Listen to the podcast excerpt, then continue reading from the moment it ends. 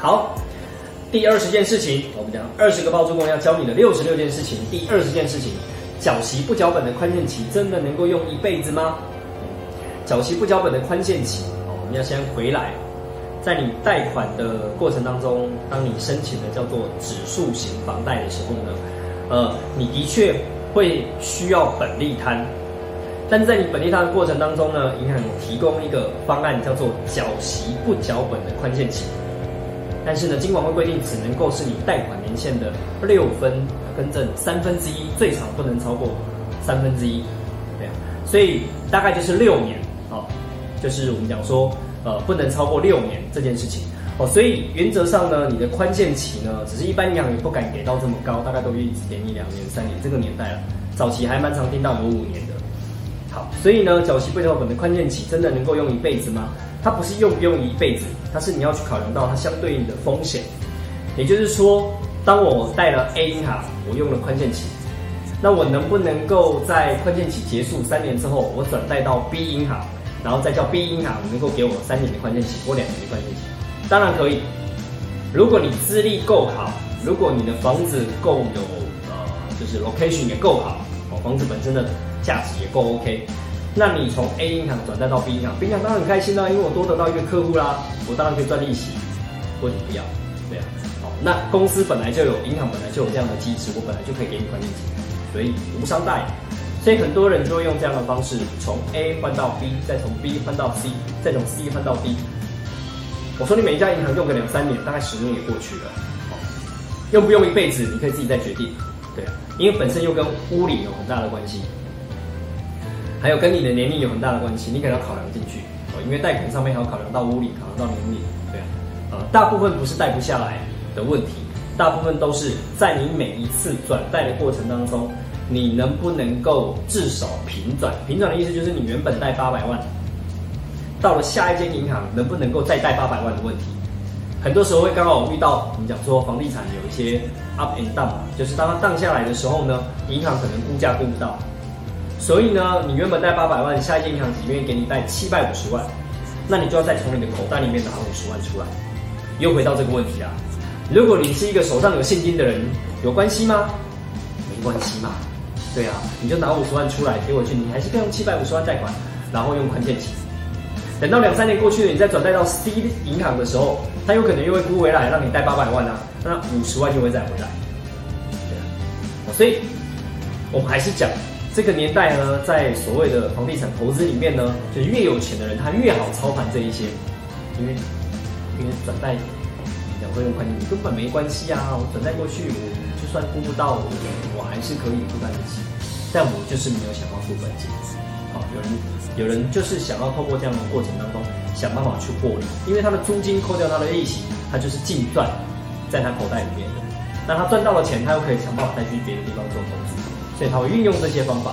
所以倒不是我们在讲说缴息不缴本的宽限期真的能够用一辈子吗？它不是一个用一辈子的概念，它是一个一样，就是你在想要呃能够不要还本金的情况下的其中一个选择性，你可以用这样的方法。它当然在呃就是就是讲说呃呃其他件事情我们有提到哦，另外一个叫做理财型房贷。在宽限期跟理财型房贷，你可能也要做一些取舍，啊，那它的它的相较它的问题点在于，一般人为什么会选择想要用所谓的指数型房贷，就是一般型的房贷，然后呢搭配宽限期的原因是因为它既可以只缴息不缴本，它的利率又是相对比较低的，所以我们刚刚讲嘛，指数型房贷啊用宽限期，它大概利率会落在一点六到二之间，但是理财型房贷呢，它的利率大概就会落在二到二点五之间。所以这是你自己要去拿捏的，但是这一边一般型的房贷，你就要每隔两三年就要换一次转贷一次，你才能够有宽限期。那理财型房贷，你可以在同样一家，你可以继续一直拥有理财型房贷，继续一直只缴息不缴本，你不用每隔一段时间转贷。哎，转贷也是要换，也是要成本的哦。就是你在做这样转贷，你还是要成本的哦。哦，你可能要去精算，就是这样转换的成本跟这个的呃理财型房贷的成本哪一个比较划算？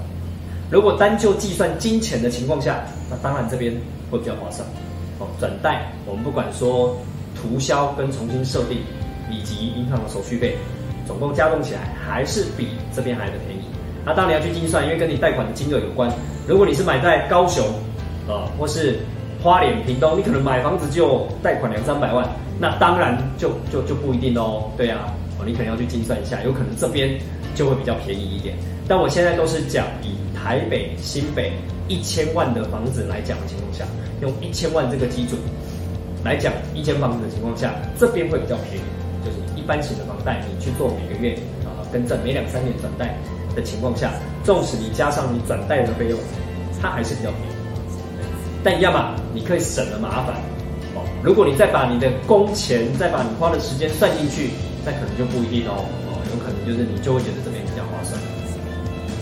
所以某程度上，我们一直在看的就是说，不管讲了再多的这些，呃，就是就是我们讲说秘密啊，或者讲的这些功能啊方法，无非就是要让你看到更多的可能性。你有这么多的可能性可以去用，那你要挑哪一个？啊，就是我们一直在包租公的世界里面讲，没有所谓的对错，只有你要得到的好处跟你要负担的代价取得一个平衡点。啊，那这样你才会慢慢的去越来越成熟的选择更适合你自己的方案来协助你。所以不要那么执着，一定缴息不缴本。我们讲说买房子，所谓缴不起房贷这件事情，真的是你财商要不足到一个状况，否则基本上应该不会缴不起。啊，对一般人来讲。应该不会缴不起啊，所以这个部分上面呢，可能在更进阶，也要搭配你的财务报表来去做讨论，才能更清楚你适合用哪一个方案。OK，当然更鼓励你哦，如果你愿意，就是能够呃想要更进阶一点，那你可以去购买阿可财务方舟的呃房产咨询，又或者是你可以去参与我们的进阶的课程。叫包租公养成班，都很鼓励你，可以再更进阶的操练。OK，那第二十件事情就分享到这边喽，谢谢大家。